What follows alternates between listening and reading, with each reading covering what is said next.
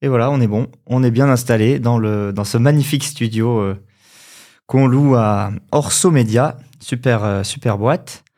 Euh, J'ai le plaisir de commencer avec toi, Fred, Frédéric Beck. Alors, Fred, on se connaît à la fois hyper bien et pas hyper bien. C'est vrai.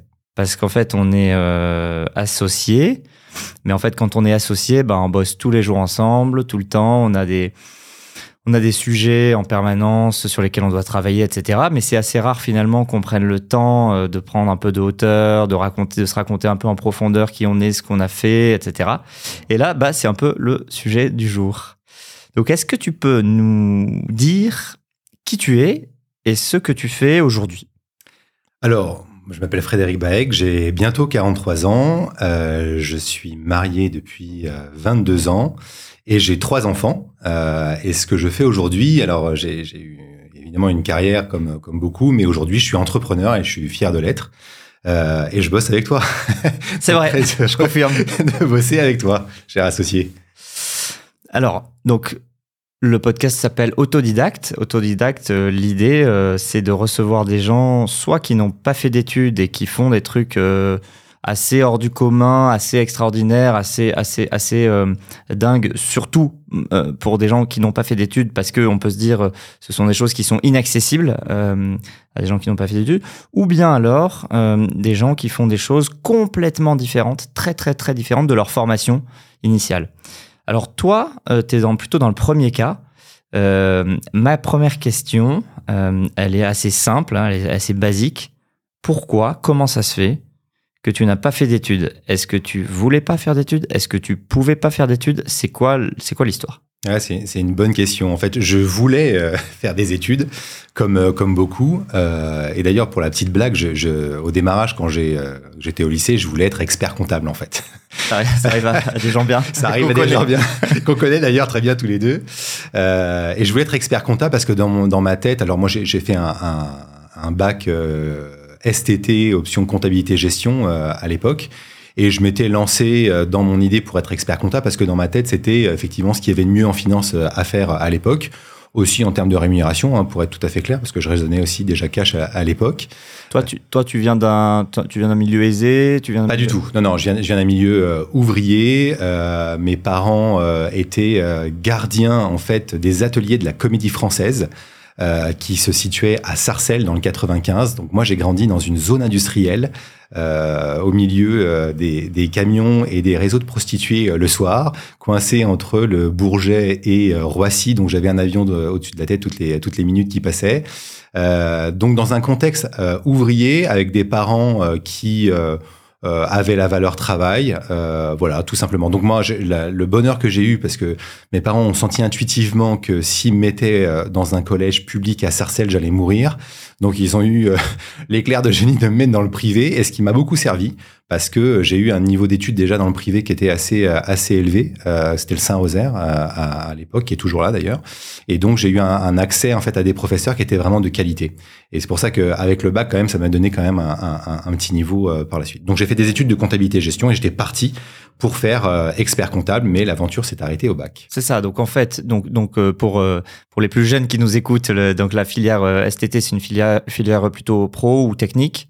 C'est une filiale en fait technique. C'est pas c'est pas le bac pro, c'est une filiale technique. Aujourd'hui, ça va être le STG ou STGM. Là, je sais plus, ça ça change tous, Ouais. les, tous les trois ans. Mais c'était pour faire voilà soit euh, en compta ou, en- ou de la ou de la gestion. D'accord. Et donc t'as eu ton, t'as passé ton bac, t'as eu ton bac, et, et la, la- un peu la course normale, ça aurait été de continuer euh, vers l'expertise comptable, qui sont pour le coup des études supérieures assez longues. Oui. Euh, et du coup, euh, t'as cho- t'as choisi de, de de de pas le faire ou t'as pas pu le faire? Alors, j'ai pas pu le faire parce que, euh, comme pour euh, beaucoup de garçons, j'ai un caractère bien trempé et je m'entendais pas du tout avec mon père, en fait. Et, euh, et très très jeune, je suis rentré en conflit pour la petite histoire avec lui très jeune, à partir de 12 ans. Et dans ma tête, je m'étais fixé que je, je voulais m'échapper du cocon familial ou de ce euh, rapport, on va dire, conflictuel.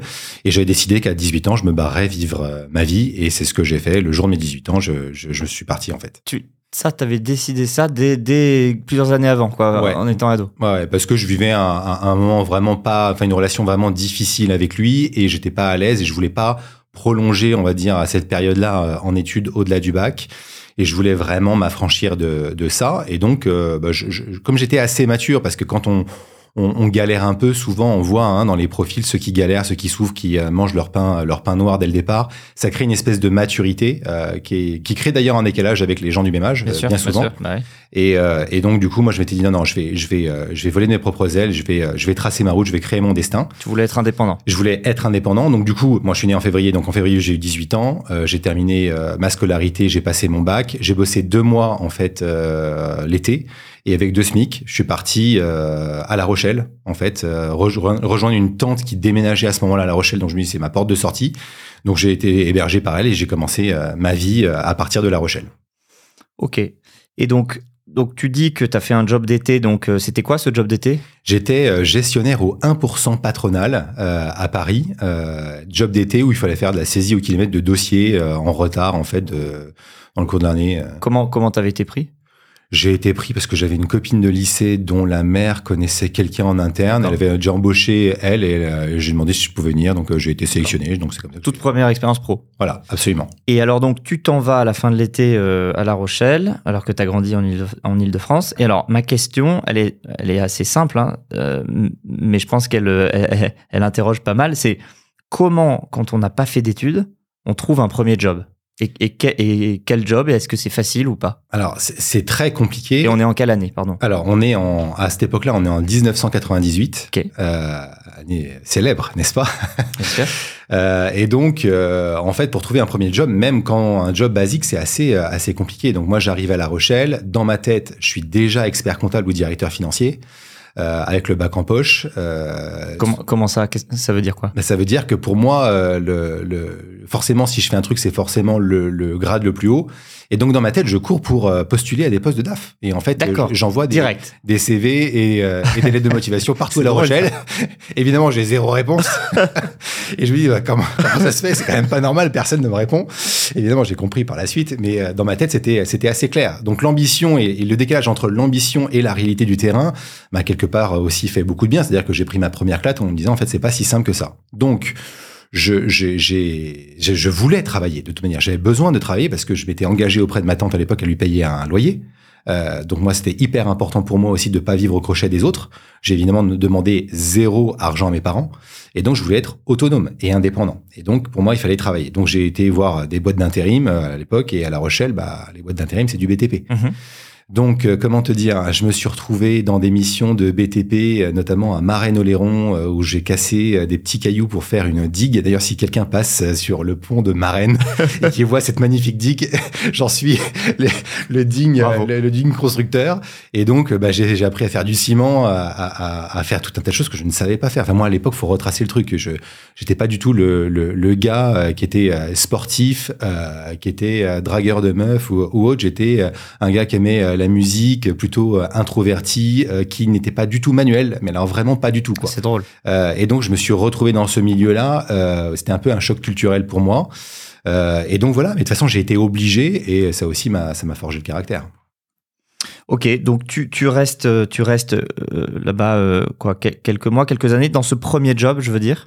Alors je reste quelques mois dans ce premier job. Après j'ai changé parce que les missions en fait elles sont de courte durée, elles durent deux trois mois. Après je me suis retrouvé euh, à être encolleur de gaines d'aération pour Alstom. Donc j'étais dans une pièce où j'avais un pistolet à colle et je collais en fait dans les gaines d'aération qu'on voit dans les trains des, des, des bandes en fait isolantes. Euh, j'ai fait du montage de haut-parleurs euh, aussi pour les trains.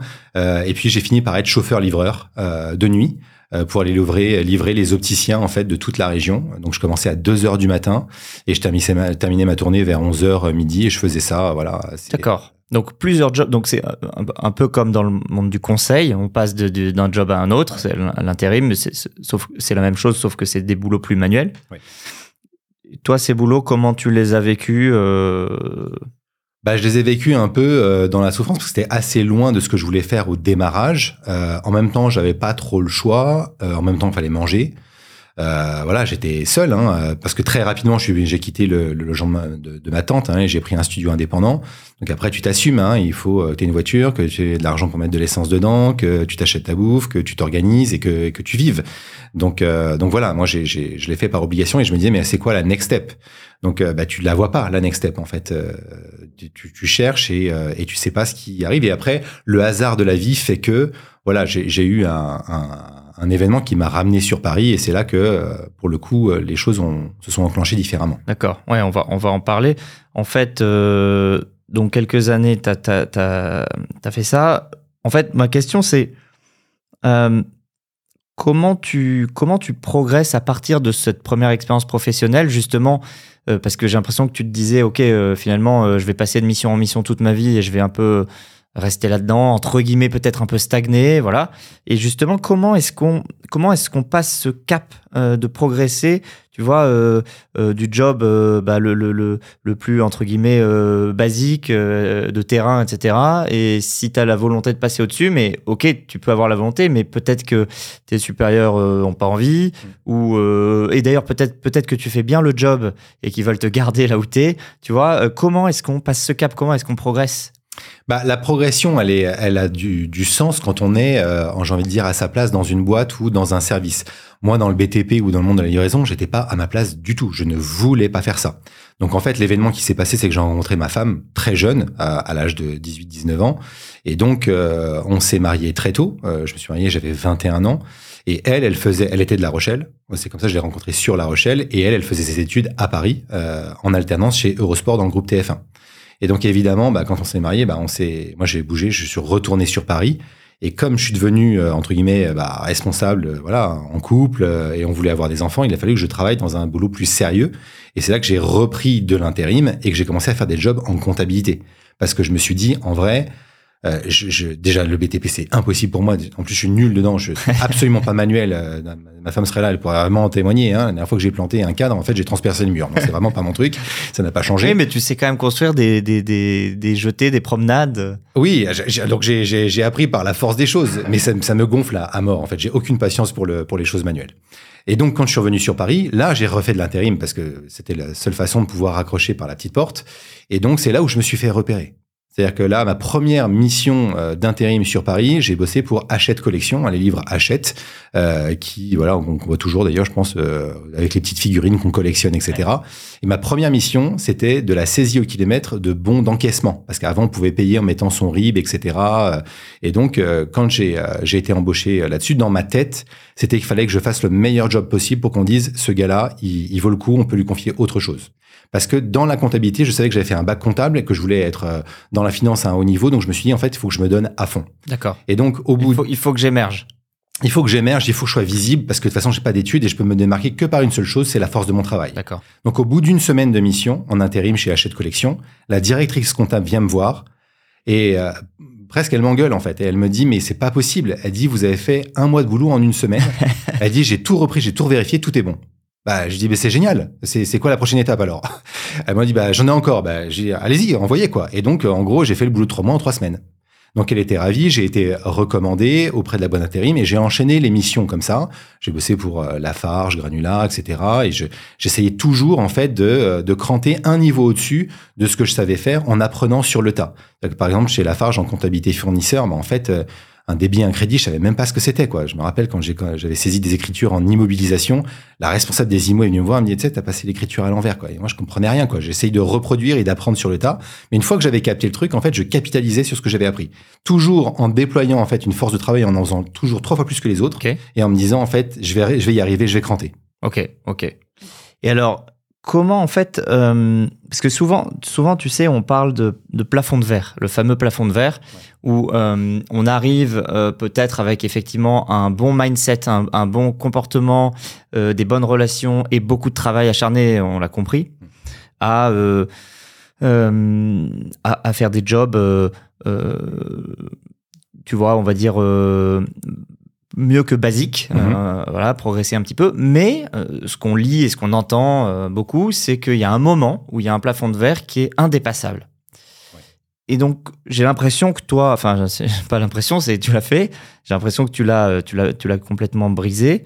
Et en fait, euh, comment comment t'as réussi à briser ce fameux plafond de verre en, passant de quoi à quoi? Et, et tu vois, est-ce qu'il y a eu est-ce qu'il y a eu des gens qui t'ont aidé? Est-ce qu'il y a eu un peu de chance? Est-ce qu'il y a eu parce qu'il n'y a pas que du travail. Le travail, c'est très bien. Et j'ai aussi la valeur travail qui m'a été euh, euh, transmise par ma famille, etc. Mais on sait tout toi-même euh, toi comme moi très bien qu'il y a des gens qui sont très euh, laborieux, qui vont travailler beaucoup toute leur vie, mais qui vont pas beaucoup progresser finalement, tu vois? Qu'est-ce qui t'a permis, toi, de, de, de, passer comme ça des caps finalement? Bah, Je pense qu'il y a plusieurs critères. Le premier, c'est, on l'a dit, bon, c'est là, ça c'est la, la, force de travail, donc ça c'est une première chose.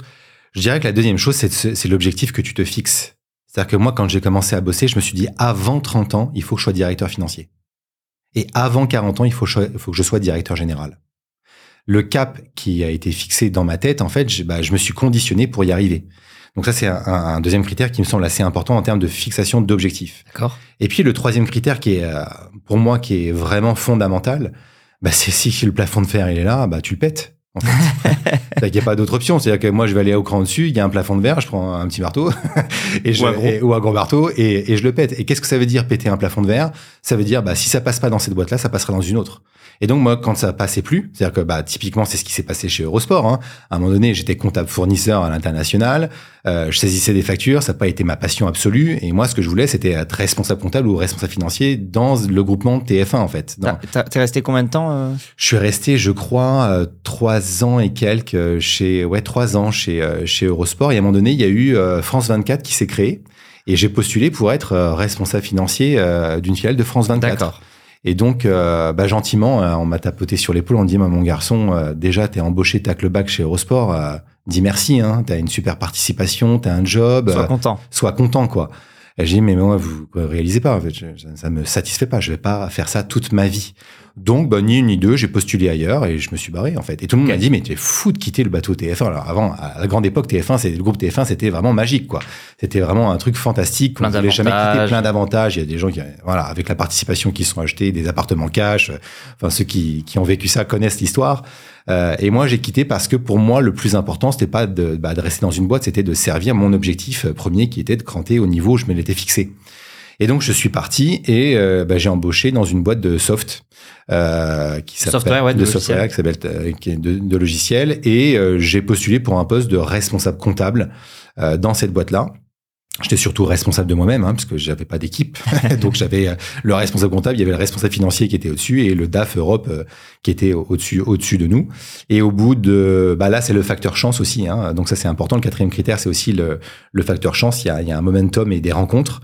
Et au bout d'un mois, le responsable financier euh, démissionne et me dit bah bon bravo. En fait je t'avais recruté pour que tu me remplaces.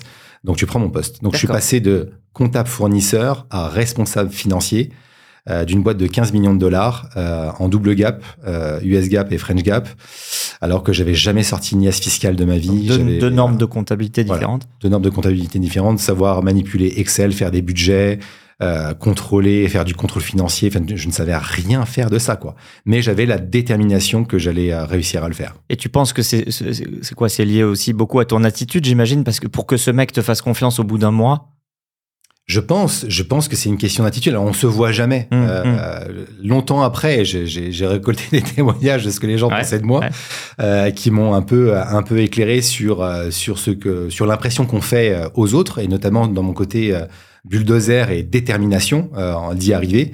Et je pense que c'est ce qu'il a dû sentir, et c'est pour ça qu'il m'a embauché. Après. La difficulté de l'exercice, c'était que je dépendais, enfin, c'était une boîte US, donc il y avait un double, double reporting, hein, le reporting, euh, comme on dit, direct avec la finance et la dotted line, indirect avec la direction générale. Et donc, quand j'ai été choisi pour prendre le poste de responsable financier, euh, le DG de la boîte est venu me voir, à qui je ne reportais pas en direct, m'a dit, bah, écoute, t'as fait que de l'intérim, t'as pas fait d'études, ça va pas très bien se passer parce que moi, franchement, euh, ça le fait pas. Donc, il m'a dit, bon courage. Ok. Donc ça, ça plantait un Mais peu attends, le décor. parce que lui, lui, il était quand même décisionnaire sur le fait de te mettre responsable. Non, d'accord. Il pouvait pas décider en fait. C'était pas. Euh... ouais, donc lui, il aurait été contre. Il, il aurait, pas, pas mis. Il m'aurait pas mis clairement. Ouais, clairement pas. Et toi, c'est quoi? T'as voulu prouver que bah non, bah mec, euh, je fais aussi bien, voire mieux que mon prédécesseur. Et bah moi, fallait pas me dire ça. C'est-à-dire que tu me dis ça, c'est euh, laisse tomber, c'est le carburant pour moi pour aller monter pas deux mais dix crans au-dessus. Donc en fait, le mois d'après, on rentrait en session budgétaire et je me suis mais défoncé. Jour nuit, j'ai pas arrêté. La session elle a duré entre deux et trois mois, je crois. Et j'ai rendu mon boulot. Et à la fin, il a été hyper fair parce qu'il est venu me voir. Il m'a dit franchement, je te demande pardon. Euh, je t'ai mal jugé. Ah ouais. euh, j'ai pas à le faire, mais franchement, je te confirme sur le poste. euh, et, et je suis ravi de t'avoir on board. Et d'ailleurs, quelques mois plus tard, il a, il a évolué. Il a été nommé directeur général de l'Europe du Sud. Et il est venu me voir. Il me dit, bah, j'ai proposé ta candidature pour que tu sois directeur financier de l'Europe du Sud avec moi. Ah ouais. Et c'est comme ça que je suis passé en moins d'un an de comptable fournisseur à directeur financier de cinq pays. Incroyable, incroyable. Donc et ça, c'est génial, c'est une super histoire. Mais il y a forcément un moment où, enfin peut-être pas, mais tu vas me dire, est-ce qu'il y a un moment où ça ça t'a handicapé de de pas avoir, fait- parce que on- tu me dis, ok, au, dé- au début, il est venu te taper sur l'épaule, euh, euh, t'y arriveras pas, machin, etc. Donc tu lui as prouvé que tu pouvais y arriver. Ouais. Mais est-ce qu'il y a un moment où ça t'a vraiment handicapé euh, de pas avoir fait d'études? Est-ce que tu vois, t'as senti que merde, il y avait là un moment. euh, Bah, j'ai longtemps culpabilisé de pas avoir fait d'études parce qu'on a le, le syndrome de l'imposteur, en vrai. Le fait de pas avoir fait d'études, ça m'a, euh, ça m'a forcé à travailler plus que les autres pour apprendre. Parce que quand t'as jamais fait d'études pour savoir ce que c'est qu'une norme comptable, euh, sortir une liasse fiscale. Mais comment t'as appris tout ça? Parce que sur Internet sur- Je, bah, Internet, il n'y avait pas des masses. Non, j'achetais des bouquins et, je, et je- je faisais en fait ma, mon éducation en parallèle en fait de mon job. Euh, sauf que c'était hyper accéléré, tu vois. Quand tu dois faire un budget du jour au lendemain. euh, D'ailleurs, c'était un environnement anglo-saxon en fait, hein, déjà. Donc tous les termes en anglais, il fallait que je les apprenne. euh, voilà. J'ai commencé mes premières conf calls, euh, je, je, je captais pas la moitié de ce qu'ils racontaient. Quoi. et j'étais là, je notais tout et je, je rebossais le soir et je me dis ok ça j'ai compris. Ok, quand je savais pas, bah, après je demandais ou je regardais les précédents fichiers qui avaient été faits. Comme j'arrive à connecter mon troisième neurone, donc j'ai à peu près compris. Et après voilà, j'y arrivais quoi. J'apprenais tout. Vraiment, quand je dis quand j'ai tout appris sur le tas, j'ai tout appris sur le tas. Donc t'allais à la concrètement, t'allais à la Fnac, t'achetais des, des bouquins, puis tu les potassais. Ouais, et je les potassais et je, je comprenais bah, assez rapidement ce qu'il fallait faire parce que je pense que j'avais la logique déjà euh, par rapport à ça.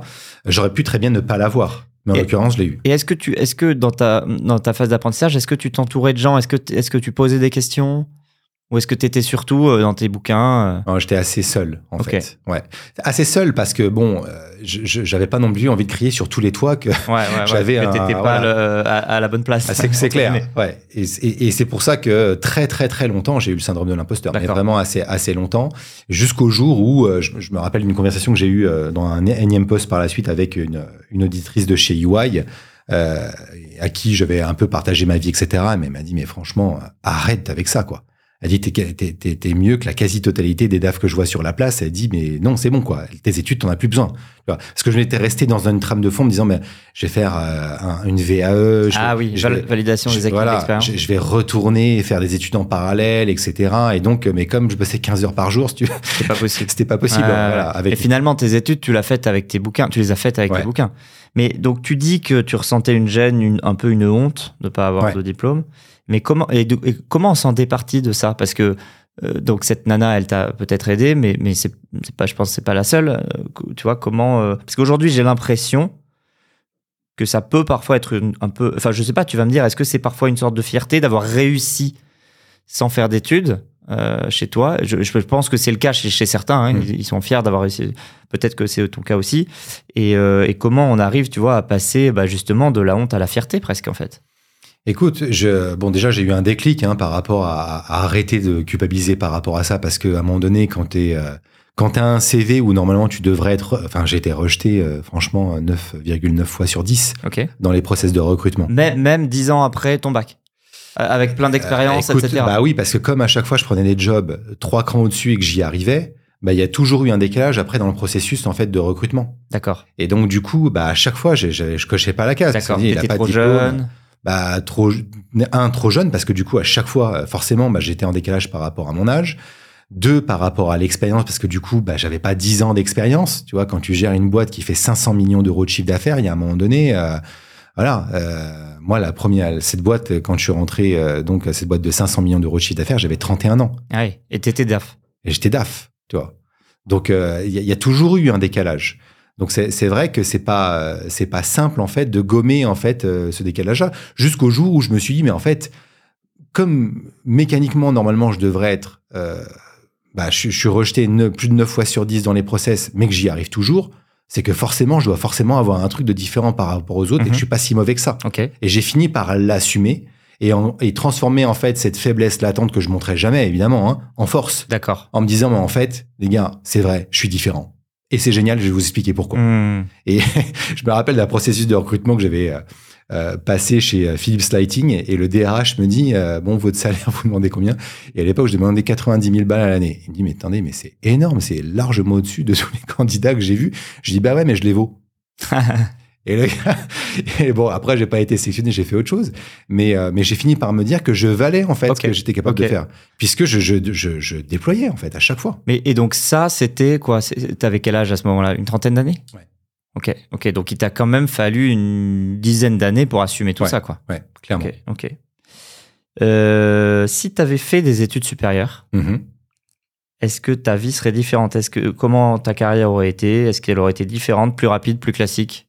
Ça, c'est une vraie question. hein. Je pense qu'elle aurait été différente, c'est sûr. Est-ce que j'aurais euh, autant la niaque qu'aujourd'hui? Euh, Bon, alors ça fait hyper prétentieux et hyper orgueilleux, mais en même temps, quand on me connaît, on sait que c'est pas, c'est pas trop le cas. Mais quand je voyais des, des gens qui avaient un bac plus 5 euh, en finance et euh, par rapport à moi à l'époque où j'ai commencé, et je me disais mais putain, mais si, si j'ai ça, je deviens président des États-Unis. en fait, je, je, c'est parce que forcément, ça, me- en fait, j'aurais été plus haut. En fait, je me suis dit à chaque fois, je me dis c'est, c'est le marchepied qui me conduira en fait à quelque chose de supérieur encore et encore et encore. Mais je, je tiens quand même à dire une chose, c'est-à-dire que moi, mon ambition, elle était, euh, elle était euh, d'atteindre un haut niveau. Euh, pas pour me regarder le matin dans le miroir en me disant qu'est-ce que je suis génial, j'y suis arrivé. C'est parce que j'ai une obsession, j'ai envie de créer de la valeur ajoutée, quoi. Et je me suis rendu compte, en fait, c'était quand on accédait au niveau les plus hauts des sociétés, en fait, qu'on pouvait changer le monde. Et dans un coin de ma tête, en fait, j'ai toujours envie de changer un business, un écosystème, euh, une façon de faire qui est plus adaptée. Ouais. Et c'est pour ça que je cours, en fait, et encore aujourd'hui, Et ça, d'ailleurs, c'est un état d'esprit d'entrepreneur, je pense. que j'ai fini par découvrir par la suite. Ouais, Ouais, En fait, je ne savais pas que j'étais fait pour C'est ça, c'est ça, parce que finalement, tu as suivi, entre guillemets, un parcours, alors j'a- j'a- j'allais dire classique, mais c'est pas classique, mais, mais en fait, un parcours assez conventionnel, c'est-à-dire que tu étais, j'imagine, en CDI dans tous ces postes, dans tous ces jobs, donc, donc tu étais salarié. Euh, et à quel moment, justement, tu as eu un déclic comme ça, euh, entrepreneurial, ou tu vois, parce qu'aujourd'hui, tu es, chef d'entreprise? Bah, moi, j'ai eu le déclic parce que euh, je me suis rendu compte que quand j'arrivais sur un poste, la seule chose qui m'intéressait, c'était de réformer en fait le service et de créer de la valeur ajoutée. Et qu'une fois que c'était fait, bah, la seule chose dont j'avais envie, c'était de partir pour faire autre chose et recréer, en faire de la, de la valeur ajoutée. D'accord. Donc, je l'ai fait euh, une première fois, euh, une deuxième fois, une troisième fois, une quatrième fois. Et en fait, je me suis dit, mais en fait, j'ai un problème parce que je reste pas dans les postes. Et d'ailleurs, les gens me disent, mais t'es vraiment pas stable, toi. Hmm. J'ai dit, mais moi, ça m'intéresse pas de gérer l'existant. Ce que je veux, c'est créer de la valeur ajoutée. Et donc, j'ai- d'ailleurs, j'étais un vrai calvaire pour mes patrons parce qu'à chaque fois, je, je- voilà, je, je- enfin, en réunion, j'étais un challenger, quoi. Je, je, je, je pouvais pas accepter l'état de fait. Je voulais changer les choses. Et donc, euh, à un moment donné, je me, je me suis rendu compte que j'étais pas fait pour être salarié, en fait, tout simplement. Sauf que, bah, je m'en suis rendu compte, mais qu'après, tu as peur de te mettre sur Bien le sûr, grill. Parce que, sûr. que moi, je gagnais très bien ma vie. Euh, J'avais une baraque, euh, voilà, une femme, des enfants, euh, un niveau de vie. Et euh, te remettre sur le grill à zéro en Sur- recommençant... Surtout euh, toi, tu savais ce que c'était repartir de zéro. bah ouais. Je me suis dit, mais alors, faut recommencer. Donc, ça faire le process. Et puis, à un moment donné, tu essayes de tout faire le truc en toi. Puis, à un moment donné, moi, ça, ça a explosé. Je- Ça, c'était. Donc là, euh, donc c'est c'est là où tu étais DAF de, Ouais. cette, de cette grosse boîte. Alors, je- ça s'est passé à la donc dans cette grosse boîte qui avait un CA de 500 millions d'euros. Je suis parti euh, pour rembaucher dans une autre boîte d'un d'un niveau CA équivalent, Mhm. dont je suis parti une fois que la job était terminée. Et c'est à la troisième boîte où je me suis dit mais non, en vrai, je reproduis le schéma. C'est là où je me suis rendu compte qu'il fallait que je parte et que je sois entrepreneur. Mais comme je ne savais pas en fait euh, quoi faire, parce que Mhm. quand tu es financier, tu vas monter une boîte de quoi? Euh, Bon, aujourd'hui, je saurais un peu mieux euh, parce que je suis de l'autre côté de la barrière. Mais à l'époque, je- pour moi, être entrepreneur, c'était forcément créer une boîte avec un produit extraordinaire qui révolutionne le monde et qui cartonne. D'accord. Donc, euh, je me disais, mais bon sang, mais qu'est-ce que je vais créer, quoi? C'est quoi le, le Hmm. produit que je vais créer? C'est quoi le service différenciant? Et je cherchais et je ne trouvais pas. Tu avais des entrepreneurs dans ta famille ou pas du tout? Pas du tout. Pas du tout. Moi, je suis une famille d'ouvriers euh, basiques. Euh, D'ailleurs, c'est pas péjoratif, hein, Mmh. mais euh, des, des gens travailleurs, euh, voilà, hyper hyper motivés dans ce qu'ils faisaient, mais pas du tout dans l'entrepreneuriat. Et pour moi, c'était un monde qui m'était totalement inconnu. Ouais, c'est ça. C'était même pas une option ou un chemin. En fait, c'était, ça t'est même pas venu à l'esprit avant tes 30 ou 35 ans. Clairement pas. Non, non. J'ai découvert vraiment juste par la suite. Ok. Est-ce qu'il y a des études que tu aurais aimé faire? Avec le recul maintenant Ou Oui, enfin, tu- euh, J'aurais aimé euh, faire une école de commerce euh, digne, digne de ce nom parce que euh, parce que ça donne un niveau. euh, Faire un MBA, évidemment, ça ouvre des portes, ça crée un réseau. euh, quoi pour le, ouais, donc le réseau, le label, enfin, le, le- dire, je, Ouais. voilà, j'ai, j'ai fait HEC. Ou... Ouais, pour ne pas avoir besoin de prouver finalement euh, quoi que ce soit dès le départ et accélérer le- ce momentum-là. J'aurais aimé avoir tout ça pour être devenir entrepreneur plus tôt, en fait. D'accord. Voilà, ça, ça, ça aurait été ça, ouais, clairement. Et comment tu les vois tous ces gens qui ont fait des grandes études, des grandes écoles et tout ça? Bah, je me dis qu'ils ont une chance inouïe, euh, que c'est génial, que ça ne fait pas tout, évidemment, mais quand on a euh, la motivation, l'ambition et qu'en plus on coche la bonne case en fait de- du niveau d'études, bah le champ des possibles euh, est ouvert. Hmm. Euh, et ça, ça ne fait- une fois, une fois de plus, hein, ça ne fait pas tout, Hmm. mais je trouve que c'est moins difficile du coup pour faire le ramp up quoi. Ouais, bien sûr, bien sûr. T'as des enfants? Est-ce que tu les pousses à étudier ou pas? Alors c'est très compliqué. En plus, je suis en plein dans le dans le sujet en ce moment parce que ma, ma fille aînée a 19 ans, euh, ma deuxième a 17 ans et passe le bac euh, cette année, et la dernière a 14. Donc euh, celle qui 19 ans, parce qu'on est parti donc du coup euh, vivre à l'île Maurice pendant euh, pendant deux ans et demi, euh, au moment où j'ai décidé en fait de me remettre sur le grill et de réfléchir. Donc pour ça, on est parti de France. euh, J'avais envie de vraiment de vivre une parenthèse à part pour plusieurs raisons personnelles et professionnelles. Et donc, en fait, je les ai inscrits dans, inscrits dans une école anglo-saxonne. Donc, elles sont sorties du système français. Donc, quand on est revenu en France en 2020, euh, en plein milieu du Covid, euh, on a essayé qu'elles raccrochent en fait aux études. Et pour l'aîné, en fait, ça l'a pas fait euh, parce que elle n'était pas trop câblée pour ça. Euh, a- Tu veux dire qu'elle n'a pas réussi à se refaire au système français? Ouais, elle s'est pas refaite au système français, d'autant plus qu'on est revenu en plein milieu du Covid et que les inscriptions étaient fermées pour les écoles et qu'on a fait l'école à la maison avec le système des cours Legendre. Et pour elle, euh, bah, c'était trop éloigné en termes de discipline personnelle, c'était ouais, trop compliqué, elle n'y est pas arrivée. Et en vrai, comme elle n'était pas, à mon avis, trop faite pour faire des études, euh, elle, depuis qu'elle a, elle a 4 ans, elle voulait danser, et donc elle m'a dit, papa, moi je vais être prof de danse. Euh, donc on est ok, d'accord. Donc il m'a fallu un, un certain nombre de temps pour accepter la situation, parce que quand je la vois, quand je vois son caractère euh, et sa capacité de travail, je me dis qu'elle peut être euh, vraiment, euh, tu vois, je le verrais bien, directrice marketing, DRH, euh, ce, ce genre de choses-là. Mais c'est pas son désir. Donc, euh, donc j'ai appris à accepter, à la pousser vers ce qu'elle avait envie de faire et qu'elle soit alignée avec elle-même, avec ce qu'elle a à l'intérieur. Pour moi, ça m'a pris euh, plus de 15 ans pour m'aligner avec ce que j'avais à l'intérieur. C'est pas pour reproduire un schéma différent pour mes enfants. Eh oui. Donc la première, bah, elle a commencé par faire une école de danse, puis elle nous a dit, bah, en fait, elle s'est blessée euh, assez grièvement à, à- à- au genou, et donc elle a voulu faire une année de césure et elle est partie en Afrique, au Zimbabwe, pour euh, vivre une expérience humanitaire. Donc je ne m'inquiète pas. En fait, je me dis que la vie est bien faite et qu'une fois qu'on est aligné avec ce qu'on a à l'intérieur, après on déroule et ça se passe bien. La deuxième est un peu plus classique. Hein, elle veut faire des écoles de, une école de design illustrateur. Donc euh, ça, elle a trouvé sa voie et c'est ce qu'elle veut faire. Donc euh, elle a été prise dans- déjà dans son école. Il n'y a plus qu'à passer le bac et elle va empiler. La dernière, c'est un peu plus exotique. On verra, euh, on verra ce qu'elle va faire. Top, excellent. Mais en tout cas, je leur mets pas de pression. Ouais. Euh, je, je, je, je leur, je leur dis juste une chose. Pour moi, euh, il faut que vous soyez en capacité de pouvoir choisir ce que vous voulez faire. Et quand on veut choisir, il vaut mieux taper le plus haut possible et redescendre ensuite en bas, plutôt que le contraire, parce que euh, je sais ce que c'est. Quand on veut accrocher le niveau du dessus et qu'on n'a pas fait les études, c'est beaucoup, beaucoup, beaucoup de sacrifices. C'est ouais, c'est trois fois ou cinq fois plus de travail que Ouais. tout le monde et il y a aussi un petit facteur chance, etc. Toi, tu penses que la chance a joué un, un petit rôle, un grand rôle dans ta progression? Je crois que c'est un mix de beaucoup de choses. J'étais euh, au bon endroit au bon moment. Euh, je veux dire, euh, mon DG là, dans la boîte de software, il est pas nommé euh, di- directeur général de l'Europe du Sud à ce moment-là. Je reste responsable financier. Est-ce que j'aurais eu la même carrière? Je sais pas. En fait. Mmh, Donc c'est mmh. sûr que le facteur chance, il joue toujours. C'est une question de rencontre et de momentum en fait. Ok, ok. Ouais, des rencontres, je crois que tu en as fait pas mal dans ta vie pro, Hmm. Euh, assez intéressantes, de gens, de, de gens qui sont devenus des mentors pour toi, que tu as Ouais. suivis, etc. Euh, est-ce que, est-ce que tu penses que ça, c'est pareil? Est-ce que, c'est, est-ce que ça, ça a joué un grand, un grand rôle? Ah oui, ça a joué un énorme rôle, vraiment euh, sur le plan professionnel, mais surtout sur le plan personnel.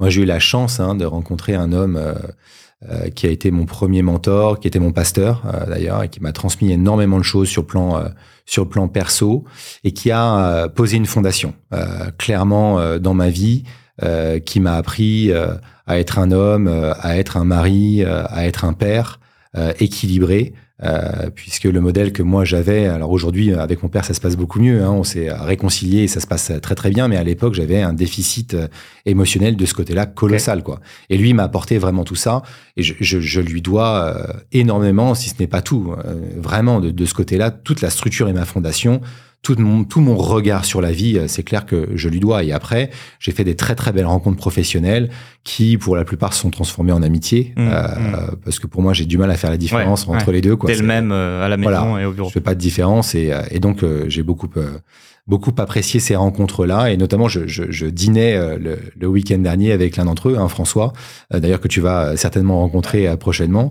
Euh, qui est un homme extraordinaire, euh, humain, avec des valeurs, euh, qui m'a appris l'art de la négociation parce que c'est était directeur commercial dans la boîte de soft à, l'époque, et, et, il m'a transmis énormément de choses sur le management, sur l'art de la démonstration, de l'argumentaire voilà, je, je, je, et comme je dis souvent à, à mon padawan euh, que j'ai aujourd'hui, on t'embrasse Charles, on t'embrasse Charles. Euh, eh bien, euh, en fait, je suis le produit de toutes ces rencontres là. Ok. Et, et, je suis devenu moi en m'inspirant de mes mentors. Et j'ai fait mon, mon, mon, melting pot, mon marché, et, et du coup, j'ai une partie de chacun de leur ADN. Et aujourd'hui, je suis moi, c'est mon identité, et c'est ce que je suis, et c'est ce que j'essaye de transmettre. Un gentil vampire. Ouais, un gentil vampire, c'est ça, absolument. Trop bien. Eh ben, merci beaucoup, Fred. Est-ce que tu as euh, un dernier truc que tu voulais nous partager, un conseil euh, Tiens, euh, je sais pas, aujourd'hui, un jeune, euh, tu vois, ado, qui a des projets, qui se demande est-ce qu'il veut faire des études ou pas, il veut se lancer, sait pas trop. tu lui dis, je sais pas, tu lui dirais quoi? Bah, je lui dirais de bien réfléchir parce que en fait, comme dans le conseil, hein, parce que j'ai fait beaucoup de conseils d'entrepreneurs et de jeunes, hein, d'ailleurs que je rencontre assez souvent en visio, euh, je leur dis, en fait, euh, il n'y a pas de bonne ou de mauvaise décision. Il y a une décision qu'on prend et qu'on assume jusqu'au bout.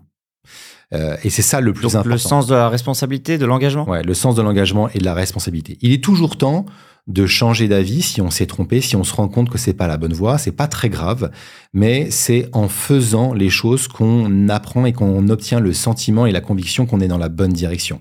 Si on reste assis sur sa chaise en se posant 20 000 questions, il va pas se passer grand chose. Je préfère me lever, aller à droite et me dire mais finalement c'est pas du tout la bonne direction, faut aller à gauche et je mmh. vais à gauche, mmh. plutôt que de rester statique et me dire ok qu'est-ce que je vais faire, qu'est-ce que mmh. je vais faire?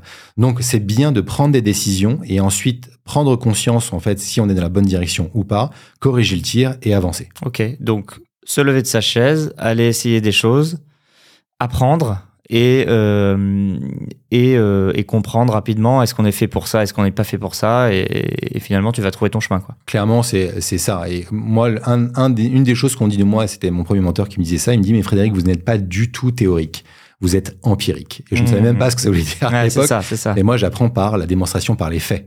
Et, et donc, c'est ça, moi, qui, qui me caractérise. Après, quelqu'un peut être très théorique. Il peut réfléchir et se dire, voilà, le plan, c'est ça. Euh, théoriquement, je veux faire ça, donc je m'engage dedans.